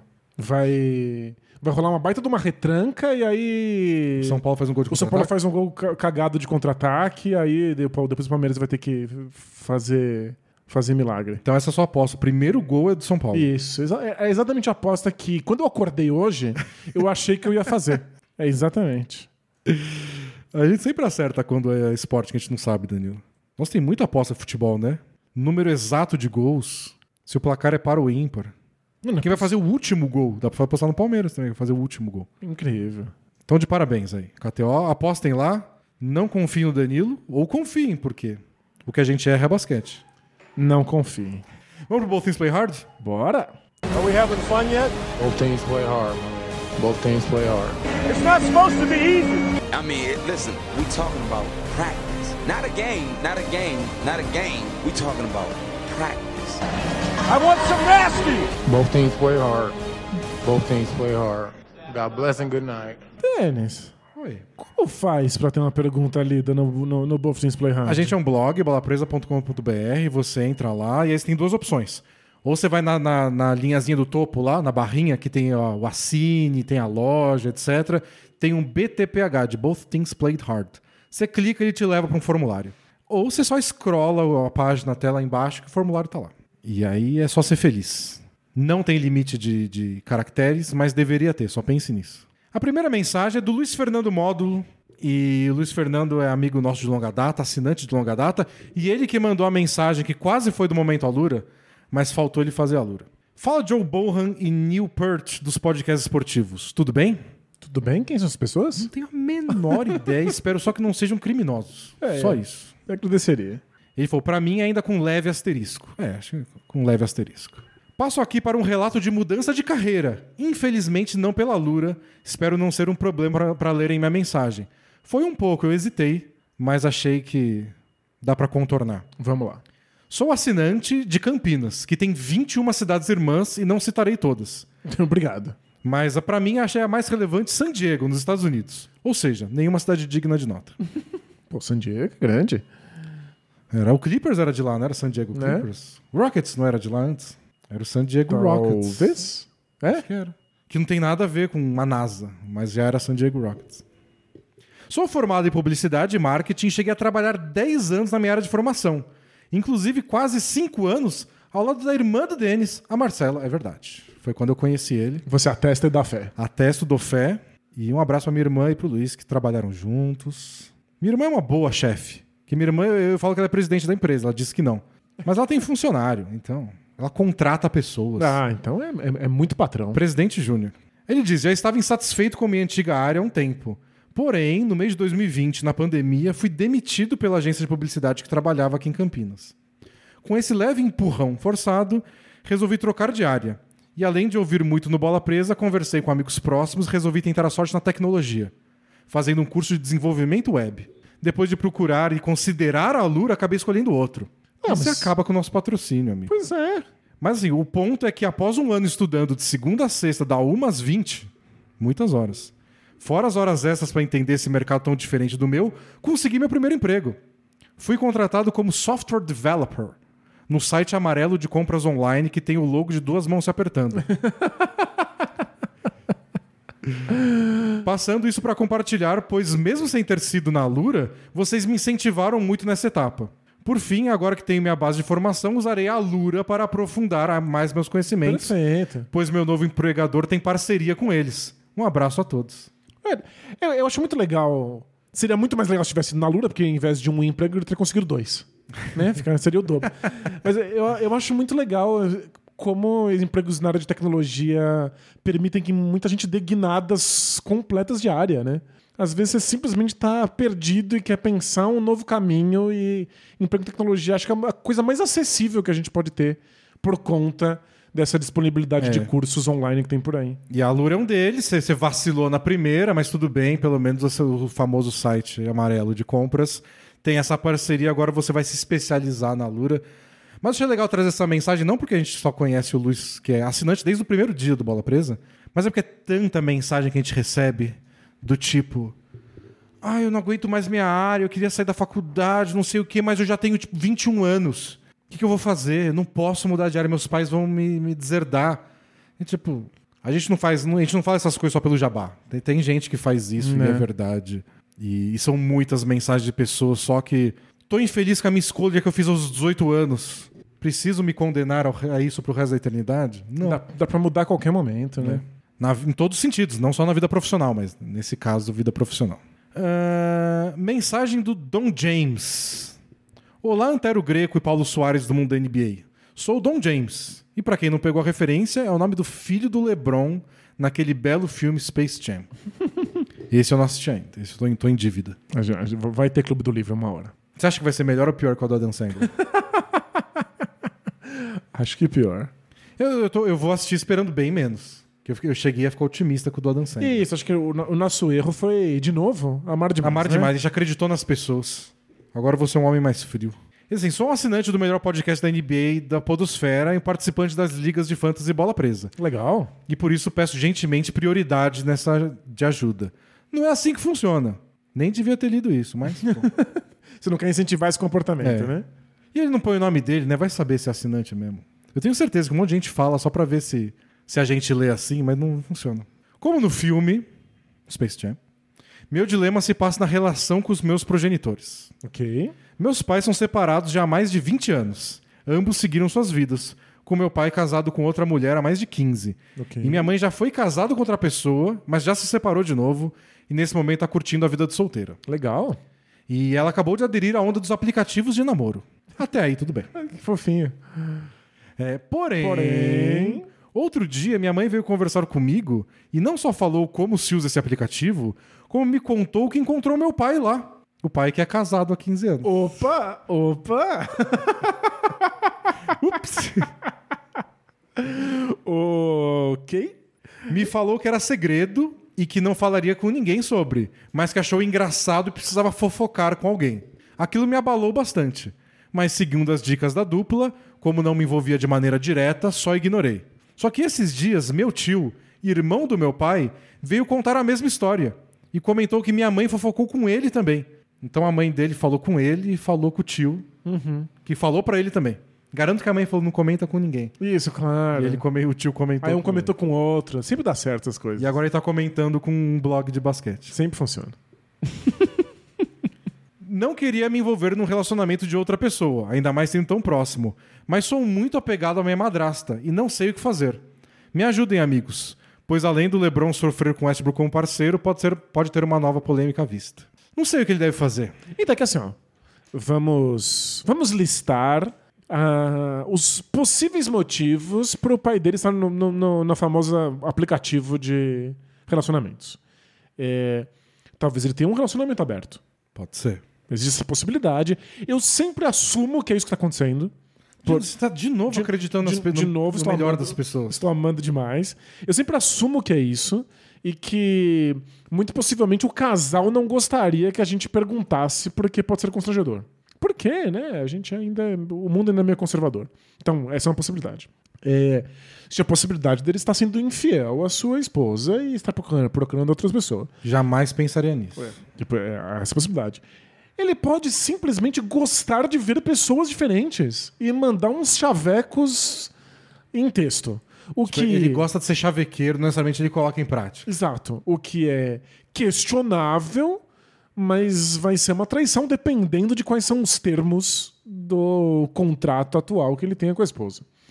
Talvez ele só. Chega no seu pai e fala: Eu posso dar uma olhada na segunda via do contrato de relacionamento? eu- Por favor, Só é. pra ver se eu falo uma coisa ou não. Talvez ele só, ele só goste de conversar com gente online e não queira que isso se transforme em absolu- absolutamente nada. Ele acha que o bate-papo do, do, da famosa, do famoso portal de três letras é mais humilhante. Isso. E ele só quer conversar com pessoas. É, e a última possibilidade. Não, não, eu, eu- eu pensei mais uma.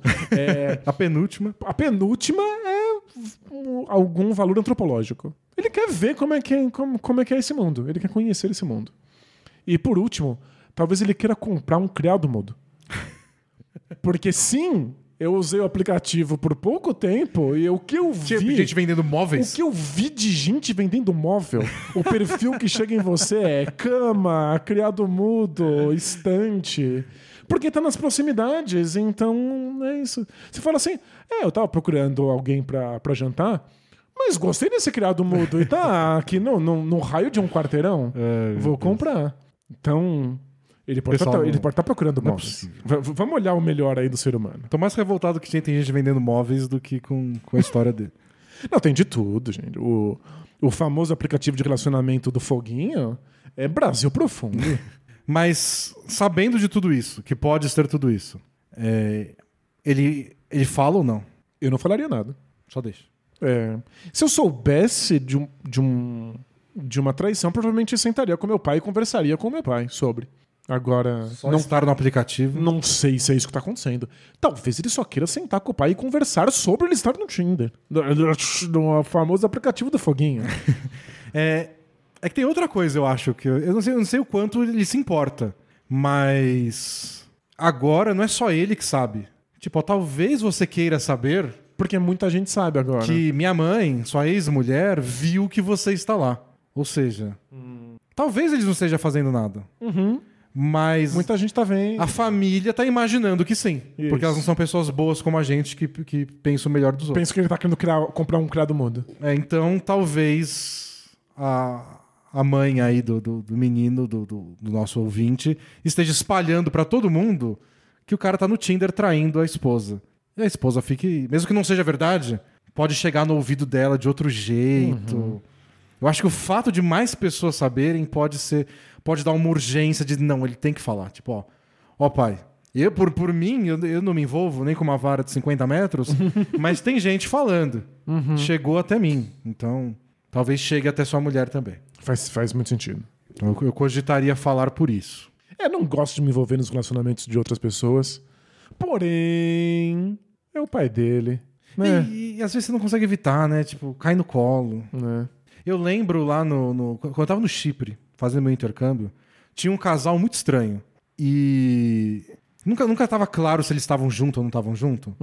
Mas uma, uma hora ficou mais claro, porque eles tiveram uma briga porque a menina teria, supostamente, beijado uma- um cara numa festa. Eu vi ela beijando. Você viu? Vi. Tá. E... Mas depois ela começou a jurar pra mim que eu tinha visto errado. Hum. Eu falei, tipo, eu vi. E pra mim não era um problema. Tipo, eu vi, mas eu nem achei que ela tava namorando de verdade. Mas de repente a história foi de um jeito que eu virei, tipo, o juiz da história. Tipo, mas você viu mesmo? e a outra negou, não, eu, eu, dancei lá com não sei quem.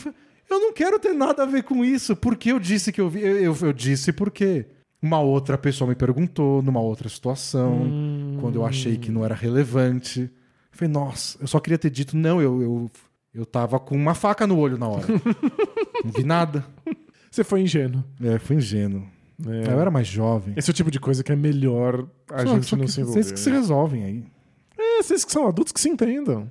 Mensagem do Henrique Nunes da Silva. Olá, dupla, tudo bem com asterisco? Asterisco. Aqui é o Henrique do Capão Redondo e conheço o Bola Presa desde as finais de 2018 e 2019. Ah, É. Pra quem tem 15 anos, é, é novinho.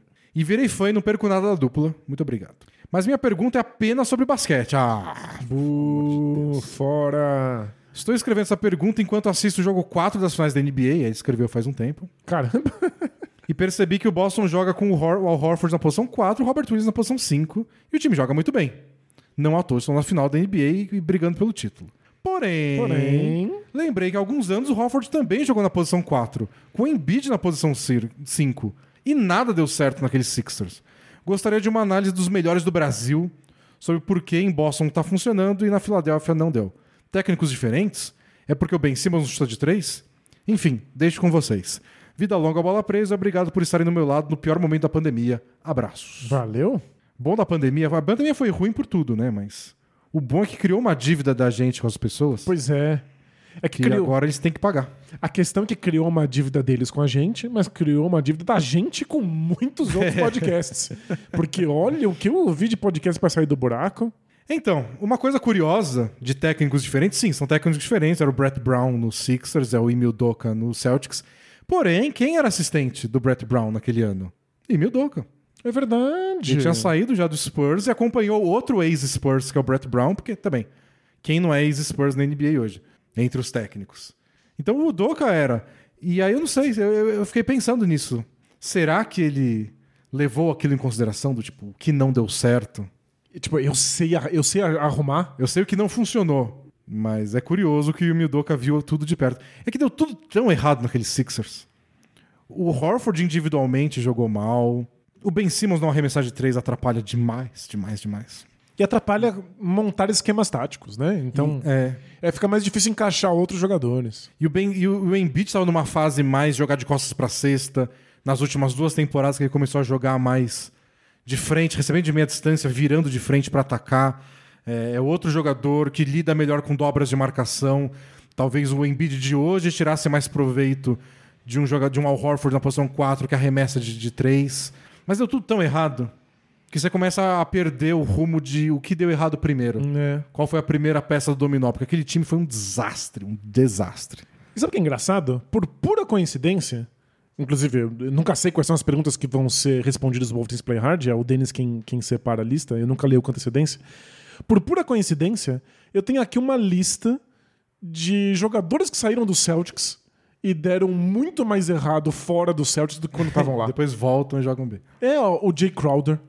Nunca foi tão bom quanto no tempo dele de Celtics. De- Depois ele até voltou a jogar bem no, no Grizzlies e agora no Suns, mas demorou. Demorou muito, né? Ele passou um tempão que a gente falou assim, mas por que, que não deu certo? Se ele era tão bom no- antes. O Avery Bradley, o Al Horford, que assinou aqui, segundo a minha anotação, um contrato de 4 anos e 109 milhões no, no, no Sixers, pra ser horrível, era bom antes no Celtics e depois no Celtics de novo. O Daniel Tice, o Isaiah Thomas, que aí é É, tem- mancada as lesões, mas mesmo assim. e até o Terry Rozier, É. que Tem, teve, seus momentos no Hornets, mas. nunca tão bom quanto o auge dele no Celtics. Então, o Celtics virou um time que extrai o melhor dos seus atletas e causa, inclusive, um efeito colateral muito engraçado. Que é os torcedores do Celtics acham que seus jogadores valem muito mais do que eles valem. Ficam desesperados quando o Nossa, time quando- abre mão de algum deles. Quando o Avery Bradley saiu, foi tipo. Luto de dois dias na cidade. Pois é, e é evidente que ele não é tão bom assim. É que no Celtics ele parecia muito bom. Mas se um jogador ruim parece bom no Celtics, então pode ser qualquer um. Não se preocupar. Mensagem do Gustavo Carvalho, que é um feedback para o viúvo do Sonics, que é o ouvinte da semana passada, que tem a fibrose cística, segundo o Gu- Gustavo. Eu não lembrava desse nome. Mas vocês lembram da história? Que a mulher dele queria engravidar, mas ele tinha aquele gene recessivo e a mulher também tinha, e tinha 25% de chance do filho nascer com essa com essa doença que tem tratamento contínuo pela vida toda. E ele tava em dúvida porque a mulher queria arriscar mesmo assim. Gustavo mandou esse feedback. Manda. Olá, Bola Presa, tudo bem? Sou médico e, apesar de não ser de áreas relacionadas ao problema, gostaria de compartilhar um conhecimento que talvez o colega não saiba. É... Testagem genética em embriões por fertilização in vitro. O método da fertilização in vitro normalmente já gera mais de um embrião, para aumentar as chances de sucesso do procedimento, gerar uma gravidez de sucesso. É possível de realizar testes genéticos específicos no embrião antes da inserção no útero, para evitar a seleção de doenças. Então pode fazer os embriões, testar e falar, não, esse aqui a matemática puniu, esse não. Esse tá limpo, essa Uau. questão pode, pode injetar na moça. O procedimento é caro, ele continua, Deve ser. e geralmente não é coberto por plano de saúde, mas inferi que talvez o casal tenha as condições financeiras de pensar na possibilidade. Forte abraço e vida longa ao bola presa. Sério. Parabéns pro espírito humano. Parabéns. Olha o tipo de coisa que a gente consegue fazer. Parabéns pra comunidade bola presa também, que, que avisa isso um pros outros. Nossa, incrível. Muito legal. Dá pra ter um filho, dá pra moça que a gente especulou antes, talvez ela quisesse ter experiência da gravidez e cortar esse risco aí da, da fibrose cística. É, tipo, A gente tem que tomar cuidado f- fazendo isso, a gente não eliminar toda e qualquer possi- possibilidade de desvio que exista no mundo, porque é importante que a gente tenha desvios e diversidade e jeitos diferentes de existir no mundo. Mas uma fibrose cística que só causa sofrimento. É, não, pra, Se a pra gente essas puder- questões acho que não é tão polêmica, acho que é por isso que já é possível fazer. Muito não legal. é aquele CRISPR que pode mudar a genética inteira. Não. Mas fica o recado, espero que o, o viúvo do Sonics da semana passada esteja ouvindo e considere a possibilidade.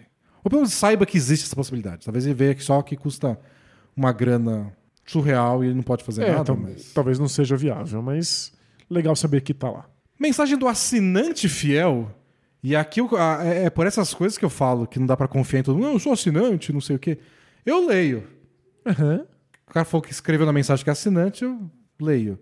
Não necessariamente é verdade, porque essa pergunta é de quem não escuta tanto assim. Mas vamos lá.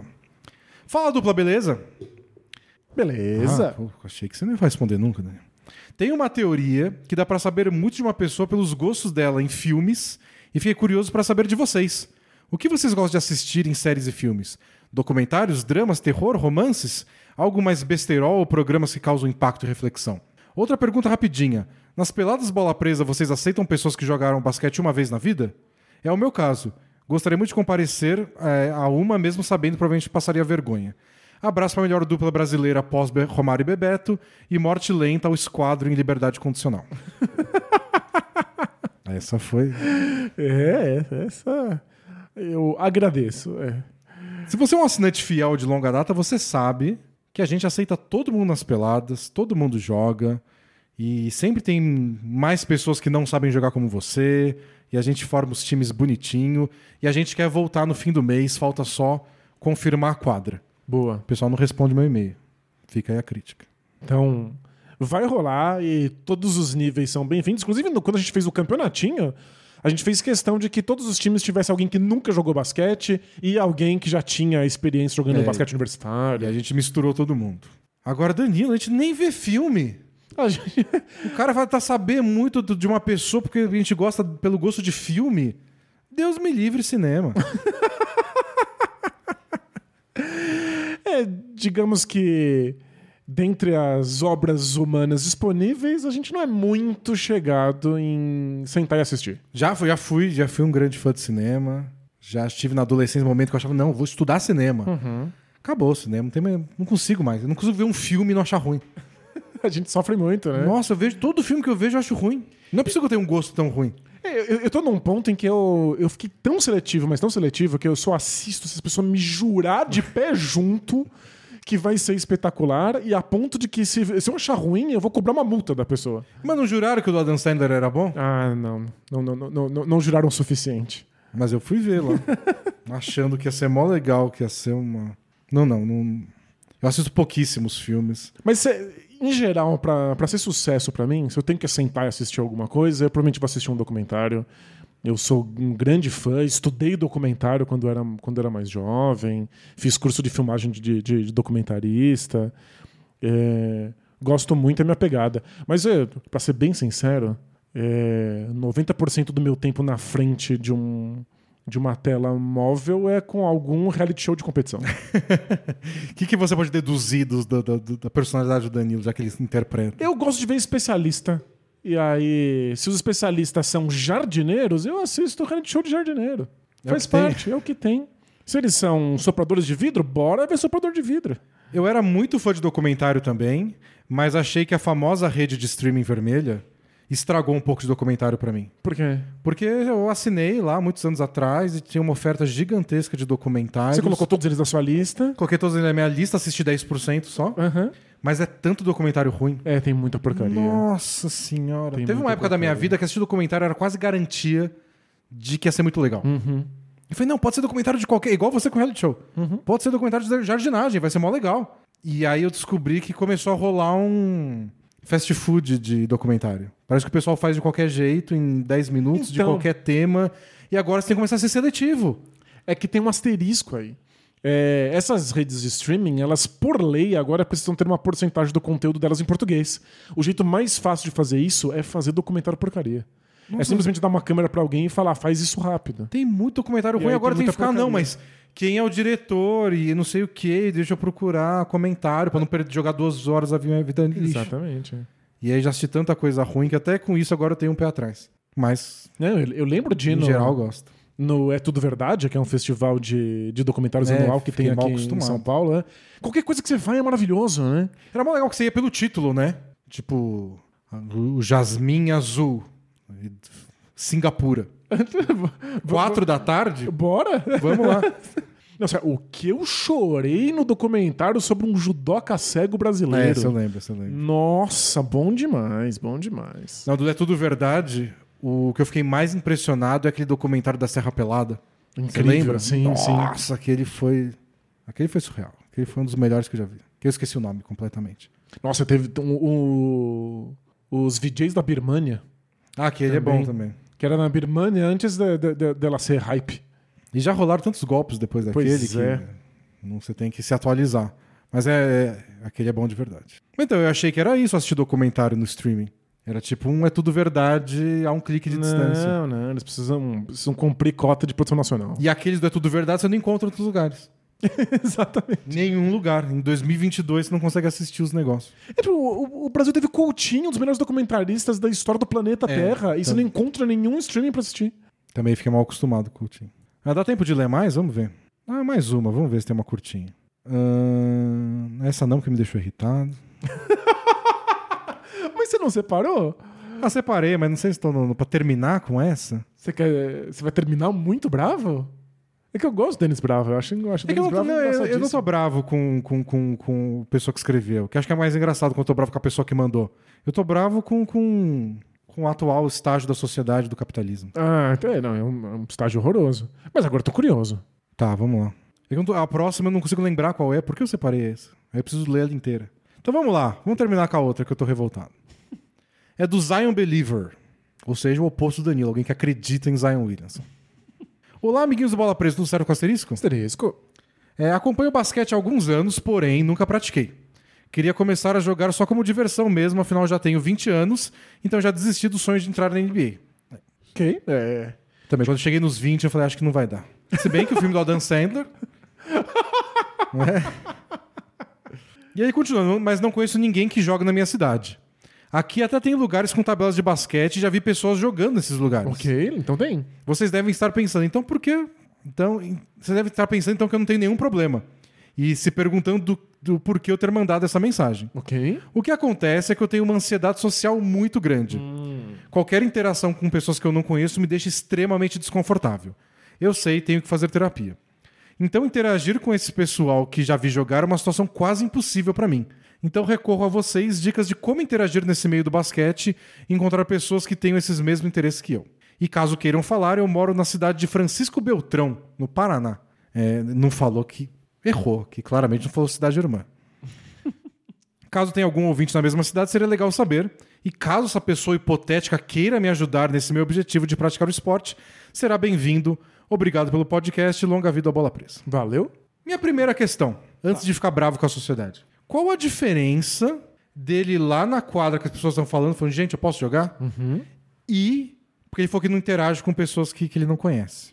E uma outra pessoa do Bola Presa que ele não conhece, mas que também é ouvinte, mandar uma mensagem e falar: Eu também sou de Francisco Beltrão e queria jogar. Não é também desconhecido? Então, sim, mas acho que tem duas coisas que amaciam aí a situação. Uma é que uma pessoa que tem um, um gosto em comum aí, que é o bola presa, você tá numa mesma família.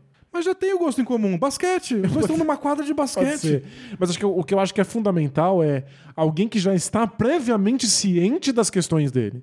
Já sabe que ele tem ansiedade social e já sabe que ele não sabe jogar basquete e quer aprender.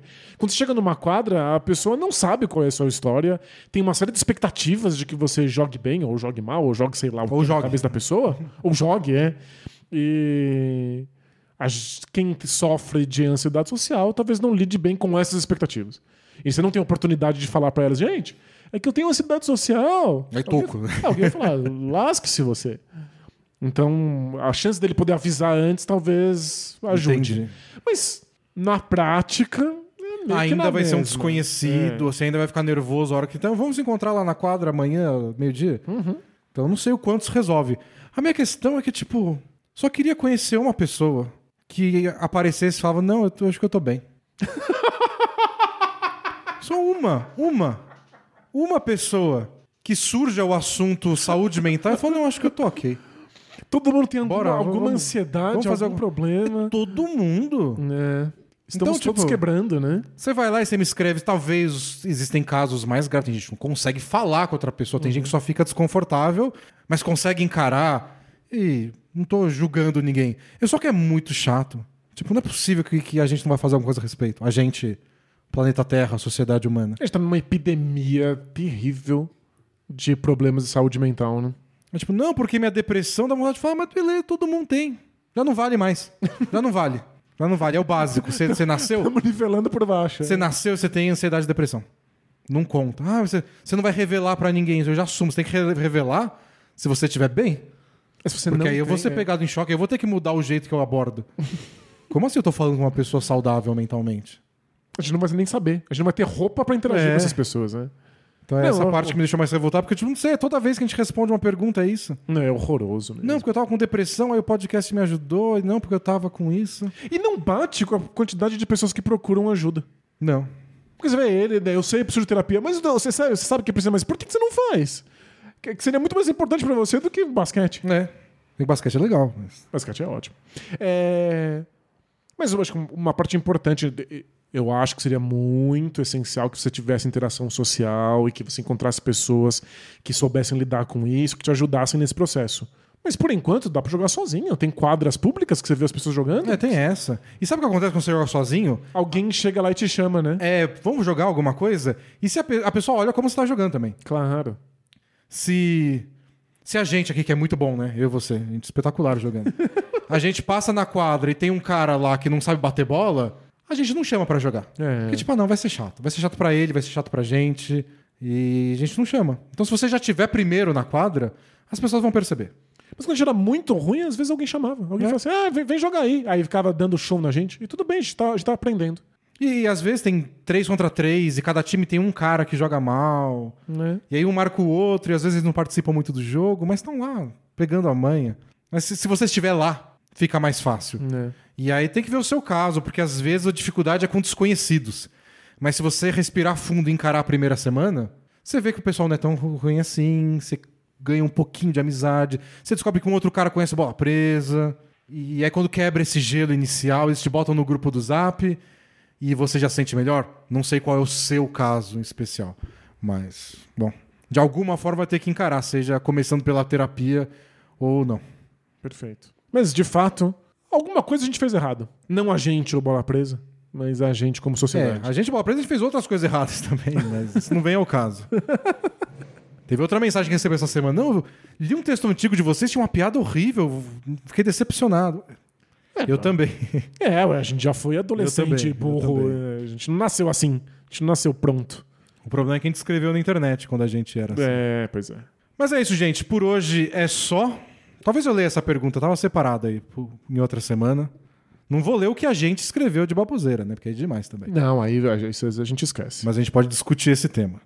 Semana que vem a gente volta, talvez, com o DeAndre Ayton. Talvez não. Certamente a gente vai saber onde vai estar o DeAndre Ayton.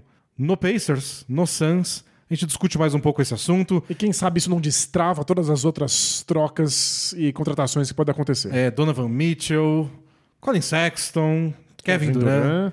Vamos ver. E, bom, a gente está planejando já para as próximas semanas também os prêmios alternativos da temporada. Então, tu- vou, vou separar tudo bonitinho, os candidatos, o- as categorias.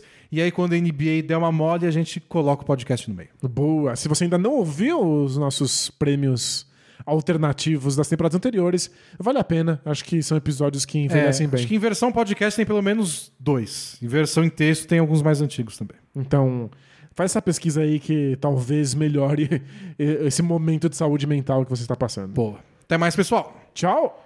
Tchau, tchau!